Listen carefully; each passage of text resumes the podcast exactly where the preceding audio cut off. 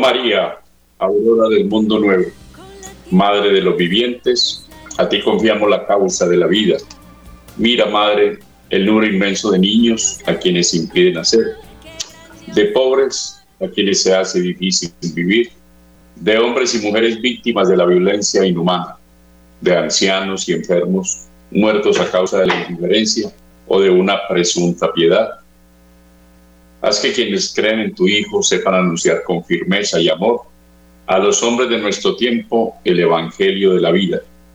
Alcánzales la gracia de acogerlo como don siempre nuevo, la alegría de celebrarlo con gratitud durante toda su existencia y la valentía de testimoniarlo con solícita constancia para construir, junto con los hombres de buena voluntad, la civilización de la verdad y el amor, para alabanza y gloria de Dios, creador y amante de la vida. Amén. Bueno, qué alegría estar con ustedes de nuevo, amables oyentes. Mi saludo especial al padre Germán Acosta y a su equipo de trabajo en Radio María Colombia, a Luis Fernando López, a Wilson Urquijo, a Magola y a otra persona que se me escapa, a ustedes me la saludan. Bueno, y los oyentes que son la razón de ser de la radio. Bueno, les proponemos hoy un programa en este Construyendo Familias para el Amor vamos a hablar de la virtud de la esplendidez. Esa es una virtud poco mencionada, pero sí conocemos la palabra espléndido. A veces cuando una persona tiene buen léxico, tiene buenas palabras en su boca, dice, uy, me parece espléndido. Y hay cosas espléndidas. Y los demás debemos ser espléndidos, todos debemos ser espléndidos para con los demás, personas espléndidas. Eh, son sinónimos de la esplendidez, como para irnos ambientando un poquito con esta virtud. Es magnificencia, magnificencia, viene de magnánimo. Magnificencia es abundancia, es grandiosidad, es plenitud, es largueza, es generosidad, es riqueza, es suntuosidad y también es liberalidad. Siempre trata como una imagen de grandeza, de generosidad, de magnificencia, de abundancia, una persona espléndida, está dando lo mejor de sí. Los opuestos a la, a la, a la esplendidez son la mezquindad, la mezquindad, la tacañería, la cicatería. Una persona tacaña, una persona mezquina, una persona cicatera, una persona que todo lo calcula, que se da lo mínimo que pueda, que, se dedica como a la mediocridad, como a quedar bien, el mínimo para quedar bien, pero no doy nada de mí mismo, ni un gramito más, ni un minuto más, ni un peso más, ni una moneda más, nada. Es la persona que es mezquina, que es tacaña, que es cicatera. La persona espléndida, por el contrario, es eso, es grandiosa. Vamos a definirla, a tratar de definir qué es la esplendidez. Es dejar lo mejor de mí, lo mejor de mí abundantemente en el otro. Dejar lo mejor de mí abundantemente en el otro. Con sumo cuidado, con sumo amor, con suma grandeza. Es, es, doy lo máximo de mí. Y eso es lo que espera Dios de ti y de mí. De todos espera que seamos espléndidos, porque Él es espléndido con nosotros. Dios no se nos da a nosotros con tacañería, sino que Dios se nos da espléndidamente y tiene todo su amor total para ti, para mí, para cada persona. Él no abandona lo que ha creado. Él ama infinitamente todo lo que ha creado y más tratándose de los seres humanos que somos su máxima creación. El hombre, todo ser humano, por su dignidad, tiene el derecho a la esplendidez. Todos tenemos derecho a que los demás sean espléndidos con nosotros, pero todos nosotros tenemos el deber de ser espléndidos con los demás. Qué maravilla cuando uno encuentra una persona así. Los santos han sido así. Se dan espléndidamente, se dan en totalidad, incluso a veces empezando por la verdad, aunque esa verdad nos duela. Pero ellos dicen la verdad porque son espléndidos y trabajan para el espléndido, que es para Cristo. Trabajan para el espléndido, que es Dios. Entonces, son espléndidamente misericordiosos y la misericordia empieza por la verdad no se puede pretender una misericordia sin verdad. eh, mm, misericordia sin verdad no es misericordia, es una mentira, es un engaño.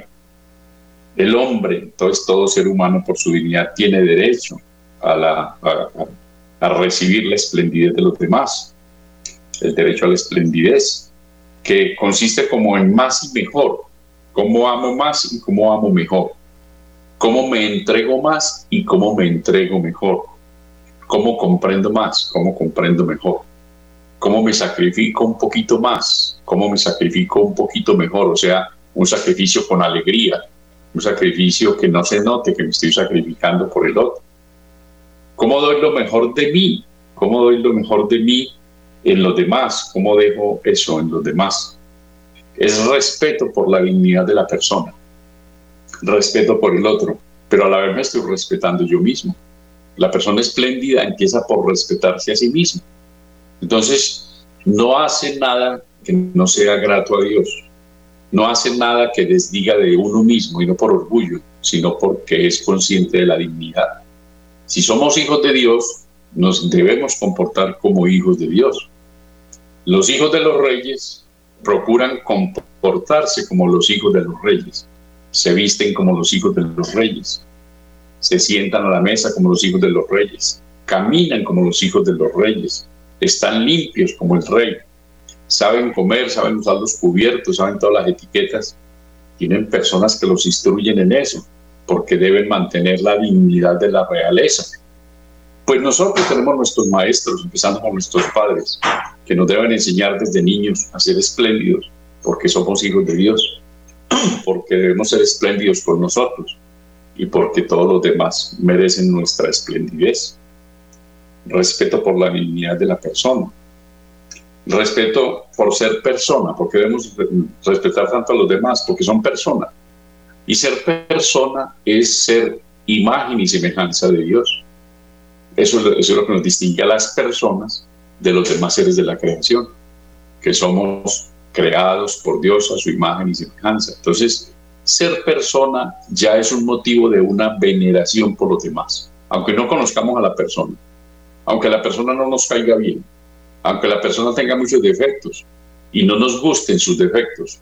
Lógicamente a ninguno nos gustan los defectos ajenos, pero cuánto le molestarán a los demás los defectos nuestros.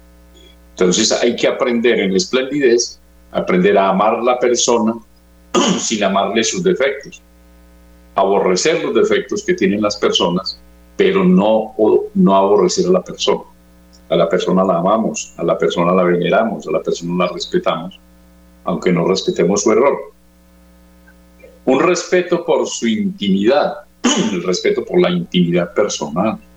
La persona, cada persona en nuestro interior tenemos por allá como una caja fuerte, como la caja negra, que yo diría una caja blanca, una caja esplendorosa si estamos llenos de gracia y de secretos con Dios y secretos bonitos de vida interior, será una caja luminosa. Pero si estamos llenos de pecados, sí, será una caja negra, una caja negra horrible y hedionda, pero de todas maneras ni la una ni la otra la deben conocer los demás. las cosas bonitas, luminosas, las deben conocer por nuestra vida, por el ejemplo de nuestra vida, por nuestro testimonio de vida, pero no porque la estemos pregonando ni estamos revelando cosas de nuestra intimidad eh, personal, nuestra vida interior a los demás, ¿no? ni hacer alarde de eso. Dejaría inmediatamente de ser virtud y de ser esplendidez para ser soberbia. Todo un respeto por la intimidad de los demás. En la misma vida esponsal, en la vida de los esposos, en la vida de los cónyuges. Hay cosas de la intimidad del otro cónyuge que yo no debo asomarme por allá, ni esculcar eso, ni preguntar por eso. Es un irrespeto a la intimidad de la persona. Todas las personas tenemos derecho a una intimidad, todos tenemos un misterio, todos tenemos unos secretos a veces que no queremos confesar ni siquiera al cónyuge. No porque sea, eh, porque, porque tengamos eh, secretos con el demonio, sino porque hay cosas que uno sabe que si revela esos secretos, pues va a hacer sufrir la otra persona o va a desdecir de uno y no tiene derecho a guardar la intimidad todos tenemos derecho a guardar la intimidad. El mismo Cristo oraba a solas y había muchas cosas de su intimidad que no conocemos. Nosotros no conocemos la intimidad de ninguna persona en el fondo, no. El único que conoce lo profundo de cada corazón es Dios. Por eso nos dice que no juzguemos y no seremos juzgados. Esta es una prueba de esplendidez. No juzgar, únicamente circunscribirnos a los hechos. Los hechos son los hechos y están ahí. Los juicios es lo que nosotros juzgamos por los hechos. Y entonces así es como somos injustos con los demás y terminamos nosotros en el pecado también, de juzgar eh, a la ligera por la prevención que tenemos contra otro o por los hechos que hemos visto y, no sabemos las intenciones de cada corazón. Hay personas que, que, lógicamente uno ve cosas que están mal hechas, mal puestas, que se desaparecieron, pues no hay que, no, hay que juzgar que, se, que me la robaron, este, me la cambiaron de sitio, de pronto la dejé en un sitio que no era el adecuado, pasaron limpiando, la pusieron en otro sitio y cuando la voy a, a, buscar ahí no está. Y el primer juicio es me robaron el celular, me robaron la billetera, me robaron las llaves. No, no es que me robaron, estoy juzgando. Entonces, no, no pasar tan rápidamente a los juicios, o mejor, todavía mejor no juzgar, sino circunscribirnos a los, circunscribirnos a los hechos. Respeto por el misterio que es cada persona. Las personas, cada una somos un misterio y tenemos derecho a mantener ese misterio. Derecho a ser tratados y medidos con justicia. A Dios le gusta la justicia y el derecho. Eso nos lo recuerda mucho los salmos a lo largo de la liturgia del año, en las misas. Con mucha frecuencia leemos eso al Señor. El Señor ama la justicia y el derecho. Y es lo que quiere que nosotros amemos. Qué delicia que nosotros amáramos la justicia y el derecho y que procuráramos siempre actuar en justicia y actuar al derecho, en rectitud. Derecho es recto, eso quiere decir derecho, recto, nada de torcido. Todo lo torcido se cae, se termina enderezando o se cae, porque termina tilingueando y todo lo que tilinguea se cae. El respeto incluye ser valorado, valorado como persona. Eso es el respeto y es parte de la esplendidez. A Cristo lo valoraban humanamente como hombre, como, como, como Jesús. Lo valoraban y decían unas mujeres cuando en la pasión, cuando llevaba la cruz, decían, todo lo ha hecho bien, todo lo ha hecho bien. Las, que saben, las personas que sabían de él podían decir eso, todo lo ha hecho bien. Qué delicia, qué rico que nosotros pudieran decir eso también. No lo pueden decir, no lo pueden decir, porque tú y yo somos pecadores y el que esté sin pecado que levante la, que tire la primera piedra.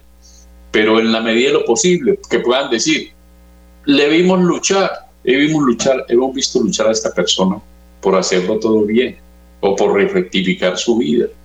Ha, puesto todo el empeño, o ha sido torpe en algunas cosas, pero, pero lucha por hacer las cosas bien.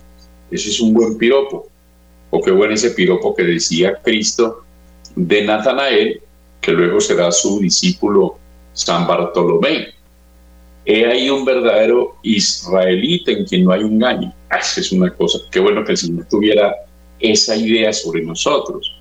Este es un verdadero cristiano, un verdadero hijo mío en quien no hay engaño, que está diciendo que somos veraces, que nosotros nos, nos, nos regimos nuestra vida por la verdad.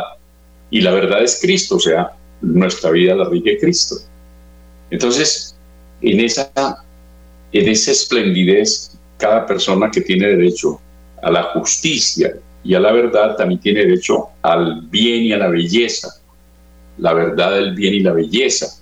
La persona que conjuga esos tres valores trascendentes no negociables, que son los, que son los, los, los, lo más elevado del ser, la verdad, el bien y la belleza filosófica, pero así lo exponía también Aristóteles y también luego Santo Tomás de Aquino trabajó mucho este tema. Eso es esplendidez, una persona que procura moverse en el bien, que procura moverse siempre en torno a la verdad y que agota la verdad aunque la verdad le acarree la muerte, que no tiene miedo a la verdad, que la, que la asume con valentía y la defiende. Eso es una maravilla y eso es esplendidez.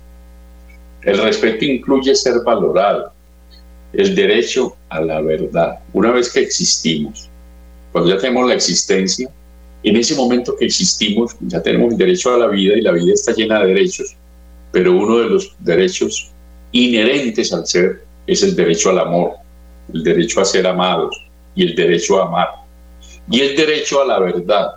Tenemos el derecho a la verdad y el derecho al amor. Derecho a ser tratados y medios con justicia. El amor sobrepasa a la justicia. La justicia es una medida de los hombres. La justicia es una medida de los hombres. Entonces, pensemos, por ejemplo, en un ejemplo de una, de una ley de tránsito. Las leyes de tránsito, por lo general, son leyes bien hechas, son leyes buenas que las hacen los hombres propiciando el bien común, el bien común de la sociedad, que todo funcione bien. Entonces, por ejemplo, los semáforos. En todo el mundo se respeta un semáforo en rojo, todo el mundo para porque el semáforo está en rojo. Y, y, y, y hay peajes para mantener las carreteras que estén bien tenidas y todo eso. Eso es justicia de los hombres. Pero a veces la caridad, el amor sobrepasa la justicia. Por ejemplo, que cuando llevan un herido urgente y hay que pasar un peaje, pues que pase rápido sin pagar el peaje. Porque mientras, mientras pague el peaje puede perder minutos preciosos que se puede perder la vida. Ya después pagarán, entonces por eso las ambulancias pasan de gratis. ¿Por qué? Porque ¿qué? es un amor que está por encima de la justicia. Entonces, ahora a veces la medida eh, es, el, dueño de una tienda, esta libra de azúcar vale tanto, pero hay una persona que la necesita. Ese señor sí le puede regalar esa libra de azúcar o se la puede cobrar por, lo poquito que la persona tiene, aunque le falte plata. Entonces es un, vemos cómo el amor está superando la justicia. Siempre el amor está por encima de la ley de los hombres. Y eso es lo que hace el Señor con nosotros. Es infinitamente justo, pero es infinitamente misericordioso. Si nosotros hemos sido misericordiosos, ganaremos misericordia en los momentos difíciles cuando le pidamos misericordia al Señor. Pero si no hemos sido justos, muy difícil que el Señor sea misericordioso con nosotros, porque seremos juzgados en la medida de nuestra justicia y en la medida de nuestra misericordia. El amor sobrepasa entonces a la justicia. La gente conoce lo justo, pero la gente espera el amor. La gente conoce lo justo, pero la gente que está necesitada espera el amor. Incluso el amor de los abogados, el amor de un juez. ¿Cuántas personas recurren ya al amor? Entonces tenga compasión de mí, sí, la embarré, caí en esto, tengan compasión. Decía una enferma en un hospital, un hospital de caridad, donde la habían tratado muy bien la habían tratado muy bien en un hospital de caridad, ya estaba aburrida y trataban con caridad. Y decía, me quiero ir para mi casa. ¿Y por qué te quieres ir para la casa? Y dice, porque aquí me tratan con caridad, pero en mi casa me tratan con cariño. Eso es esplendidez. El cariño está por encima de la caridad. La caridad es buena. Es mejor tener caridad que no tenerla, que ser insensibles. Pero la caridad sigue siendo una, una medida como mínima, un, querer al prójimo, un querer lo que hago, unos sentimientos y también unos protocolos que están establecidos en instituciones que se dedican a la caridad. Pero el cariño, el cariño ya es la persona espléndida que sale de sí para acoger a la otra persona. El cariño es mucho más que la, que la misma caridad. Lo bueno, lo bueno todavía es poco, todavía lo bueno es poco vamos hacia la esplendidez. Entonces, vamos a ese máximo. Lo bueno, decía un santo, el mundo, el mundo no se, no, se, no, se logra cambiar con gente buena. El mundo no lo cambiamos gente buena. El mundo lo cambiamos con gente santa, santa. La esplendidez en este campo es la santidad, no la bondad, no ser buenos. Yo soy una, una buena persona, soy un buen feligrés, soy un buen laico, soy un, un buen, un buen eh, bautizado, soy un buen cristiano, soy un buen ciudadano, sí, bueno, pero además de ser bueno, necesito ser santo. Lo que Dios quiere es que seamos santos, porque es la medida. Entonces, la medida del amor es la santidad. Tú y yo hemos sido creados para ser santos. Puede que no lleguemos a los altares, que no nos canonicen, que no estemos en nicho, eso no importa. Lo importante es los santos de al lado, como dice el Papa Francisco el santo del lado, nuestros abuelitos, nuestros antepasados, gente actual que tenemos. ¿Cuánta gente tenemos nosotros al lado, calladitos, espléndidos, que están haciendo obras de amor, sí, que no quieren ser notados, que no quieren que les paguen por eso, que se dan todo con todo el corazón, con todo el amor, en la medida de sus capacidades, con el máximo amor, con la máxima entrega, con esplendidez, con esplendidez. El Señor dice que si un siervo llega de trabajar y se pone a atender al, al, amo, y, y, pues que esa persona no necesita ser eh, valorada más allá de eso, porque eso es lo que está mandado. Entonces dice que cuando hacemos lo que está mandado somos siervos inútiles. Entonces revisemos un tema aquí de la espiritualidad. Cuando cumplimos lo que está mandado, ¿qué es lo que está mandado? Los diez mandamientos. Cuando cumplimos los diez mandamientos, que es muy difícil cumplir, pero si los cumplimos y nos mantenemos en gracia porque los cumplimos, ahí somos ya siervos inútiles, inútiles, todavía no somos siervos útiles. Ahí cumplir los mandamientos ya nos hace siervos inútiles. Bueno, ya hemos dado un escaloncito ya por lo menos somos siervos inútiles, pero somos siervos del Señor. Bueno, pero para ser santos, para ser siervos útiles, necesitamos hacer más que cumplir los mandamientos, no hacer el mal, sino hay que empezar a hacer el bien. Y entonces ahí vienen las 14 obras de misericordia. Eso es esplendidez. Eso es no desaprovechar oportunidad para ser misericordiosos, sin esperar nada a cambio, simplemente porque porque el Señor nos ha regalado la esplendidez, es un regalo de Dios. Esto es puro Espíritu Santo, que nos adorna, nos adorna la lucha por agradarlo a Él, nos adorna con, las, con los dones y frutos del Espíritu Santo. Entonces esa persona ya empieza a ser mucho más grata a Dios que el que simplemente cumple los mandamientos, que ya es mucho. Entonces empezamos a pasar de ser siervos inútiles a ser siervos útiles, siervos agradables a Dios. Eso que dice el Evangelio por San Mateo en el capítulo 25 y versículo 31, hablando del juicio final, del juicio final, sí. Venid benditos de mi Padre, venid benditos de mi Padre. Siervo fiel, entra en el gozo de tu Señor, siervo fiel, siervo bueno y fiel. Eso es lo que necesitamos ser. Siervo, seguimos siendo siervos, pero somos siervos buenos y fieles siervo bueno y fiel, entra en el gozo de tu Señor. Sin esplendidez caemos en el cumplimiento. Y ese cumplimiento muchas veces, eh, la explicación está en la misma palabra. Cumplo y miento. Cumplo y miento. Hago lo que hay que hacer para cumplir, para chulear. Eh, fui, fui a esto, fui a lo otro, hice lo otro, tuve esta reunión, cumplí, cumplí. ¿Y el amor dónde está? Entonces cumplí unas, por ejemplo, unas normas de un plan de vida o cumplí unos, unos oficios que tengo por encargos, digamos, en, cualquier encargo eclesial o lo que sea, cumplir los encargos. ¿Y dónde está el amor? ¿Y cuánto, cuánto, cuánto hago la vida agradable a los que me rodean? ¿Cuánto hago para vivir la abnegación? La abnegación que nos decía ese santo, nos decía, la abnegación consiste en colocar mi corazón en el suelo para que los demás pisen blando. Yo no había oído comparación más bella que esa, más profunda y de entrega total. Me arranco mi corazón, lo pongo en el suelo y se vuelve un tapete para que los demás no pisen tan duro. Están pisando por encima de mi corazón, están pasando, están dando pisadas ricas, blandas, agradables. Esa es la negación y eso es esplendidez. Bueno, pues es momento de escuchar una linda canción aquí en el intermedio de este programa de hoy, Construyendo Familias para el Amor escuchamos una linda melodía y ya continuamos.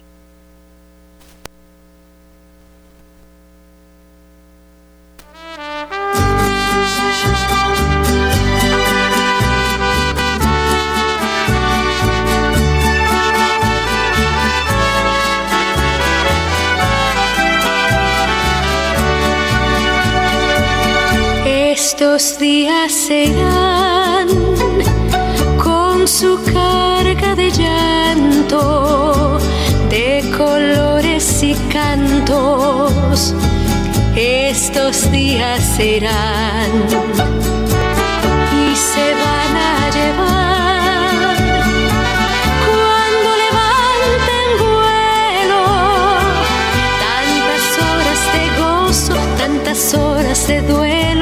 que ya no se tendrán pero queda el amor,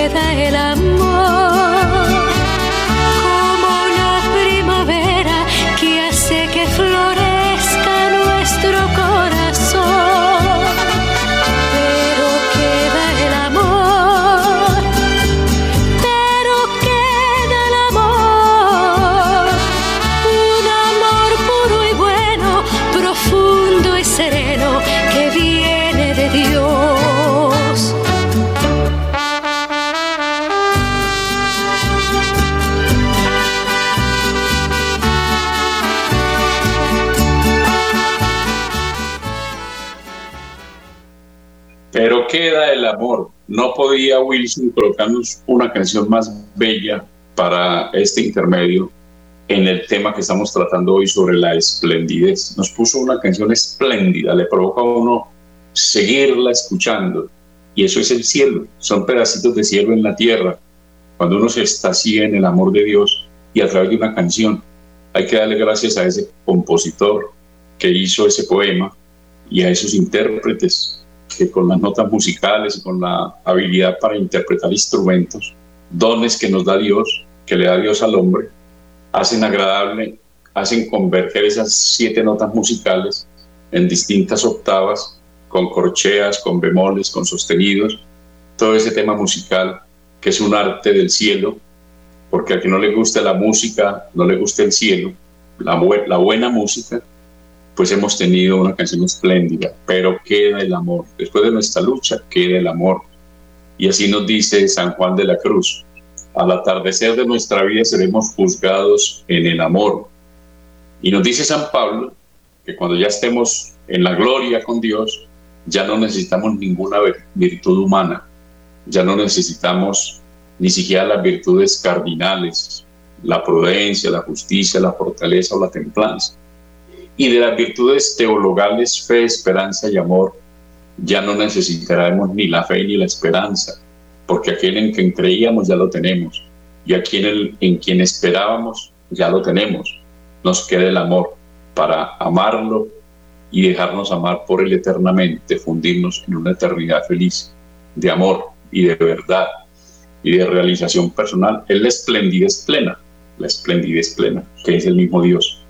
Bueno, seguimos trabajando la esplendidez, que me parece tan bella esta virtud. La esplendidez también es exigencia y corrección.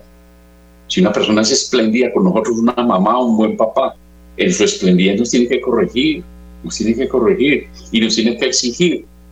Recordemos que la educación combina dos cosas que parecen opuestas. En la educación hay que combinar exigencia y cariño. Ambas se necesitan. Si tú a los hijos o a una persona dirigida únicamente le das exigencia, pues vuelves una persona eh, triste, amargada, maltratadora, una persona con poquitas ansias de vivir, que llega muy rápido al hastío de la vida, porque el hombre no está hecho para estar exigido siempre como si fuera un régimen militar como, o para estar sometido eh, eh, sin libertad. Y si únicamente le das cariño, formas un bueno para nada, un pelele, una persona que todos los vientos se la van a llevar, como una pluma llevada por el viento, que todos los vientos la arrastran. Entonces el viento de las pasiones, el viento de las ideologías, el viento de los gustos, el de los caprichos. Entonces, hay personas tan esclavas.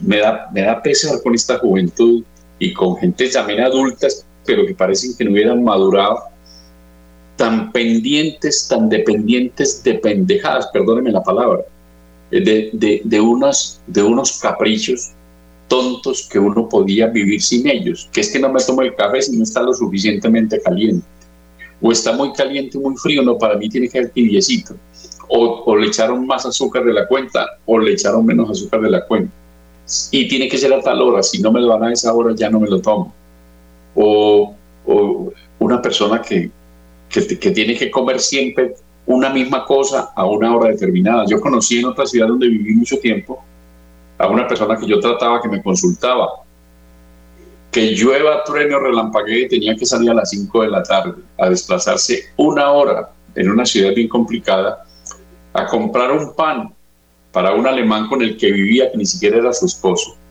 a comprar un pan exquisito que hacían con una técnica alemana en una muy buena panadería. Ya tenía como una esclava que salir a comprarle eso todas las tardes porque esa era la, la merienda del Señor. Un pan muy especial de siete granos o algo así, no sé. Eso es un capricho, eso es una dependencia. Y eso son esclavitudes. Todo lo contrario a la libertad de los hijos de Dios, que es esplendidez. La esplendidez entonces es exigencia y corrección. La esplendidez es el acopio de todas las virtudes. Una persona que, que vaya incorporando en su vida como que todas las virtudes. Procuro ser más amable porque soy una persona irritable. A veces tengo una cara dibujada ahí como de como un revólver que ya se va a disparar, así. Eh, Entonces, si hago obras de caridad pero sin amor, bueno, como que, como, como que sí. Cuando tengo que empezar a afinar todo eso, pues estoy afinando mi vida, entonces estoy ejercitándome en la paciencia, en la sencillez, en la caridad, en el cariño, en la amabilidad, en la gratitud, en la alegría, tantas cosas. Entonces, alguien que tenga todo eso, muy difícil, muy difícil, muy difícil, porque ya esos son los santos y nosotros no somos santos, pero debemos ir hacia allá, luchar por ser cada día mejores, una pequeña conversión cada día. Todos los días nos podemos convertir en una cosita, en una cosita. Entonces, un, montón de conversiones todos los días, pues nos daría 365 conversiones en un año o 366 conversiones en un año bisiesto, de la maravilla. Pero no aflojar en eso que nos convertimos, ¿cierto? Entonces, en eso que nos convertimos, dejarlo ya como algo adquirido, apretarlo, poner una contratuerca hecho. Eh, la esplendidez debe abarcar todas las dimensiones de la persona, todas las dimensiones, y si no, no es una esplendidez. La dimensión corporal, si alcanzamos a desarrollar el programa, me parece, contando ya las dimensiones. En la dimensión corporal, entonces tenemos que mm, mirar, por ejemplo, el control de los instintos, por ejemplo, en la alimentación. Hay, la, la, glotonería, la persona demasiado glotona, la persona que tiene el vicio de comer. Hay un santo que dice que hay personas que, parecen que su Dios fuera el vientre, refiriéndose a los apetitos sexuales y a los apetitos gastronómicos, como si su Dios fuera el vientre y los ojos llenos de concupiscencia, los ojos cargados de concupiscencias que no les dejan ver el bien qué cosas impresionantes empiezan por el cuerpo, por darle instintos al, al cuerpo. La gente que todo lo que le sirve se lo tiene que comer. La gente que está, es insaciable, entonces tiene que estar. Yo conocí una persona que le gustaban los vinos, todos los días tenía que tomarse una botella de vino en los almuerzos.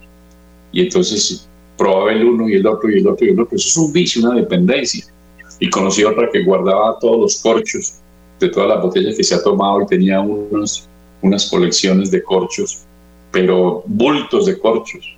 Uno podía pensar, hombre, sin juzgar, con cuánto bien se hubiera podido hacer, por ejemplo, con todo lo que ha valido eso, tantas personas que lo rodean a uno que son necesitadas, y que esta persona los tenía, rodeado de personas muy necesitadas. Bueno, son cositas que hay que revisar.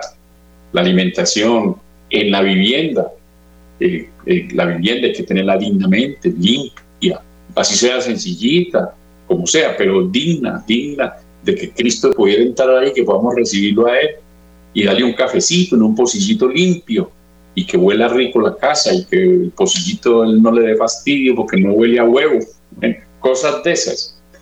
Los medios de transporte, los medios de transporte que sean dignos, si tenemos un carrito, una moto bien tenida, limpia, todo eso es esplendidez los medios de comunicación, ahora que todos tenemos estos aparatos celulares y demás, bueno, medios de comunicación bien tenidos, dale gracias a Dios por ellos, saberlos utilizar, que sean para comunicarnos bien con Dios, para comunicarnos bien con los demás, no para comunicar basura ni para recibir basura por ahí.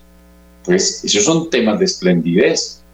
Eh, la dimensión afectiva, todos tenemos una dimensión afectiva, Recordemos que los seres humanos somos IVA, IVA, la I, la B pequeña y la A. No el IVA que es el impuesto al valor agregado, no, ese es el IVA de la economía. Pero el IVA espiritual es inteligencia, voluntad y afectividad. Inteligencia, voluntad y afectividad. Vamos a hablar aquí de la afectividad. Es un orden interior, tener orden interior en los afectos, ordenar los afectos. A veces somos muy desordenados en los afectos cuando empezamos a ordenar los afectos, el, primer, el primero que vemos es amor a Dios. Es el primer amor que debemos tener, el amor de los amores. Cantemos al amor de los amores, poderle decir, mi Dios, mi Rey, mi amo, por quien amo todo cuanto amo, te amo. Cosas de esas está Dios de primero. El amor a sí mismo parece egoísmo, pero no es así. Es orden, porque yo no puedo amar a los demás si no me amo a mí mismo. Pero me tengo que amar es con el amor de Dios, no con el amor de mi egoísmo. Entonces mire cómo va todo va en orden. El amor a Dios, el amor a mí mismo y ahora que ya tengo el amor a mí mismo desde Dios, ya tengo la capacidad de amar a los demás. Y esos demás tienen un orden. Si soy casado o casada, mi cónyuge está primero. Y con mi cónyuge, los dos, amar a los hijos. Hay que llevar a los hijos a Dios porque son un regalo prestado. Entonces no podemos apropiarnos de lo que es de Dios. Los hijos son nuestros hijos y tenemos una misión de, devolvérselos a Dios, pero son de Él, primero que todo son de Dios. Nosotros los disfrutamos como hijos, un usufructo que nos da Dios para que la vida sea más llevadera y para que también nos pulamos. En la crianza con esos hijos nos pulamos y purifiquemos y todo eso y luchemos y tengamos que trabajar. El amor a la familia, el amor a los demás, el control de impulsos. El corazón tiene muchos impulsos, buenos y malos. Tenemos que eh, rechazar todo lo malo que salga del corazón. Tenemos que meter en nuestro corazón cosas buenas, nutrir el corazón de buenos contenidos. Purificación de los deseos. El corazón se mantiene deseando. ¿Cuántas cosas nosotros digamos que no nos convienen? Entonces, no, nosotros debemos únicamente desear lo que nos conviene. Buen trato con los demás. El, buen trato con los demás es un tema de afectividad. La persona, si sea desconocida, una persona pesada, hay personas que son pesadas, pero el máximo que nos dé la calidad, la veneración por ser personas. Ahora pasemos a la dimensión intelectiva, la dimensión de la inteligencia, la razón, la razón recordemos que la definición de ser humano, de persona humana, es el sujeto individual de naturaleza racional. Así lo dice Boesio. Eh, eh, el, ser, eh, ser, ser individual de naturaleza racional. Eso es lo que nos diferencia de todos los demás seres de la creación. Nuestra naturaleza racional. Entonces razonamos. La razón sirve para discernir el bien y el mal para discernir lo bueno y lo malo, lo que nos conviene y lo que no nos conviene, para tomar decisiones con la voluntad, o sea, iluminar la voluntad con un razonamiento previo. Entonces en eso, buscar y conocer a Dios, sobre todo nos dio la inteligencia para poder conocer a Dios. Y conociéndolo poderlo amar, porque si no lo conocemos no lo podemos amar. Recordemos que nadie ama lo que no conoce, entonces hay que conocerlo para poderlo amar. El amor a Dios, buscar y conocer a Dios, el estudio, la eficiencia y la eficacia. Hay que estudiar. Nosotros debemos estudiar siempre algo, sobre todo algo edificante, lo que sea, pero estudiar, eh, conocer, nos hace, nos hace más espléndidos para servir más a los demás. Buenas lecturas. No todo lo que está escrito en los libros es verdad, ni todo lo que está escrito nos conviene. Las lecturas son algo así como las farmacias. Si yo voy a una farmacia a comprar cosas simplemente porque me gustan, entonces le digo al dependiente, por favor me vende aquella cajita que ya, me vende aquel frasquito que ya, me vende aquello nuevo que veo que llegó, que no había eso. Y me hago un mercado de puros medicamentos y voy a la casa y me los tomo, pues yo creo que salgo para ataúd, salgo para la funeraria, me vuelvo cliente de la funeraria ese día. ¿Por qué? Porque cogí una cantidad de cosas sin ningún, sin ningún control sin ninguna, sin, sin ninguna prescripción médica. Así es el alma. el alma es de Dios, hay que cuidarla. Yo no tengo que meterme a mi inteligencia todo lo que hay, ni toda la basura que hay en los medios de comunicación y en las redes. Hay cosas muy buenas y hay que agradecerle al Señor que la tecnología nos ha llevado a los seres humanos a conocer muchas verdades y a interactuar con muchas personas buenas del mundo. Pero hay mucha basura la mayoría es basura para contaminar el alma. Entonces, buenas lecturas, buenas lecturas. Eh, buena música. Ahorita hablábamos en el intermedio del programa, una canción preciosa que nos pusieron, Edifica el alma. ¿Por qué tú no sacas unos momentos para oír buena música que te edifique el alma? Canciones que te lleven a Dios. Hay muchas canciones que llevan a Dios, incluso canciones populares las canciones antiguas de hace muchos años. Yo le cantaba serenatas a la Virgen con unos amigos que teníamos, que tocábamos guitarra y le íbamos a hacer serenatas a la Virgen. Y le cantábamos de las mismas canciones que le cantaban a las novias, a las novias, ¿cierto? Quiéreme mucho, ¿cierto? Amo mucho tus ojos, bendita tú, cosas de esas, a unos ojos, canciones de serenata, canciones limpias, cuando hay una canción que es limpia al amor humano, también se le puede cantar a la Virgen. Entonces, con buena música, y hay música muy bonita, pero uno oye basura. Hoy en día, por toda parte, los radios están poniendo música de cantinas, y, y los niños en los hogares oyendo eso, pensando mi papá piensa así, mi mamá piensa así, celebran eso, yo también lo canto, y así cuando esté grande voy a hacer lo de ellos, lo que ellos hacen y lo que dicen esas canciones. Entonces, tenemos la culpa porque la estamos escandalizando. Eso es contrario a la esplendidez, el amor. Entonces, eh, buena música, buena cultura. Hay muchas maneras de entretenernos. Hay que conocer cultura general, pero también hay mucha cultura ociosa, perniciosa, y que nos interesa empezar a revolver el estiércol leyendo libros y, y yendo a cosas culturales que desdigan de la dignidad del ser humano. No, tenemos que tener el criterio de hijos de Dios. Cristo iría a esto. Si Cristo no va a esto, yo tampoco voy. Si Cristo no fuera ni la Virgen, yo no voy a eso. Son criterios buenos para que los tengas en cuenta en cosas culturales. Eh, el buen entretenimiento. Hay mucho entretenimiento, todos necesitamos entretenernos. Pues mire dónde vamos a entretener.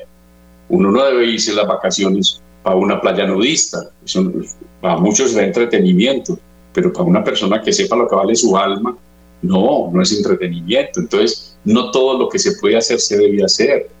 No todo nos conviene. Entonces, tenemos que empezar a indicar nuestra verdadera libertad, que es la capacidad del hombre para llegar a Dios.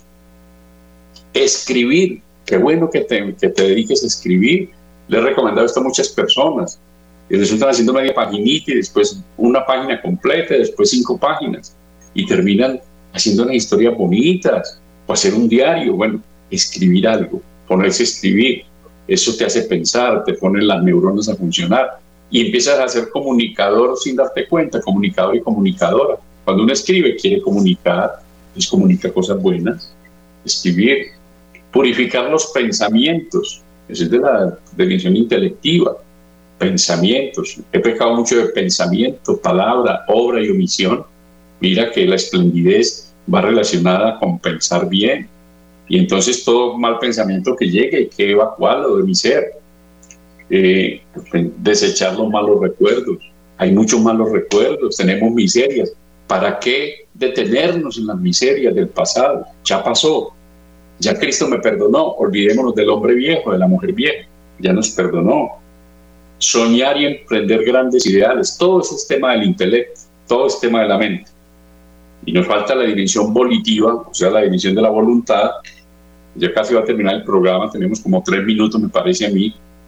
Vamos por lo menos a mencionarlo. Nos faltan siete minutos, seis minutos. Qué dicha, güey. Tenemos seis minutos. Entonces vamos a desarrollarlo en estos seis minutos. Eh, Generosidad, ya el tema de la voluntad, generosidad. Miremos que el hombre les dije ahorita que era el IVA, inteligencia, voluntad y afectividad.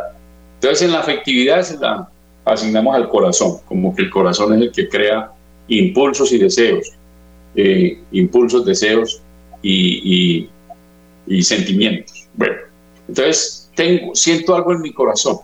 Hay que analizar con la razón si eso que sentí en mi corazón es bueno o malo, si conviene o no conviene, si le da gloria a Dios o no le da gloria a Dios, si me sirve para crecer como persona o no me sirve para crecer como persona, si con eso daño a otros o no daño a nadie, más bien les hago bien. Entonces, eso que sentí, yo no puedo ir actuando por lo que sentí, porque seríamos como los animales que actúan por el instinto. No, tenemos que, eso que sentimos en el corazón, hay que pasarlo por un colador y ese colador se llama la razón. Por eso la razón engrandece tanto al ser humano y es lo que nos hace nosotros semejantes a Dios. Entonces, una vez que ya hice un discernimiento en mi mente, en ese momento, eh, ya le entrego esa la decisión a la voluntad y la voluntad decide, la voluntad, entonces ya, ya tengo la capacidad de decidir si eso que sentí, que luego lo razoné, ¿Lo hago o no lo hago? Y eso es por eso es que se conforma el pecado, porque el pecado tiene esa dimensión de que sea materia grave que tenga plena advertencia y que tenga pleno consentimiento. Es, lógicamente ahí está toda la semejanza del hombre. Tengo un sentimiento, una tentación, es una tentación. Luego tengo la razón para analizar esa tentación. Y luego ya el Señor respeta, se hace a un lado. Él dice, usted haga lo que le dé la gana. Yo delante de ustedes pongo el bien y el mal, ustedes escogen. Si uno escoge el mal, tuki tuki lulu, estoy, dañé mi alma, me tiré en mi bautismo, pierdo la gracia de Dios, pierdo la amistad con Dios, dañé mi wifi con Él porque quise. O digo, no, no, no, no, momentico, estoy al borde del precipicio y yo este pecado no lo voy a cometer. Entonces me echo para atrás, le pido perdón a Dios, le doy gracias por, por no haberme dejado caer en la tentación, como dice el Padre nuestro, y salí vencedor. Es una maravilla. Entonces, mire, la voluntad como tiene esa capacidad del hombre de discernir y de decidir sobre lo bueno y lo malo. Más que dar es darse. Bueno, nos va a quedar faltando mucho de este último capítulo, que es la división de la voluntad, porque es la que verdaderamente rige el amor. El amor de verdad es una decisión más que un sentimiento. Entonces, esta es, digamos, la parte más importante de esta esplendidez, pero el tiempo no nos va a dar para desarrollarlo del todo. Pero quédate con esta idea. El amor, más que en dar, es darse, darse a sí mismo. Lo que hizo Cristo, nos dio la creación, pero luego vino y se nos dio Él. Y además se nos dio hasta la última gota. Entonces, imagínense la maravilla, la maravilla de Dios, cómo se nos da, no solo nos da todo, porque Él mantiene en el ser a las personas que creó, a toda la creación el Señor la mantiene en el ser, hasta los animales y hasta las fieras, todo lo que ha creado Dios lo mantiene en el ser, con mayor razón al ser humano. Pero además de que nos mantiene en el ser, vino y se nos dio el mismo. Como que dice, no estoy contento con haberles dado la creación y no estoy contento con haberles dado la vida. No, les voy a dar mi propia vida y les voy a dar mi salvación. Y vino y se dio el mismo y se sigue dando el mismo. El amor más que en dar es darse. Pasar del sentimiento a la decisión. Entonces, hay que, hay que crecer. Hay muchas personas que cometen muchos errores porque deciden siempre por los sentimientos.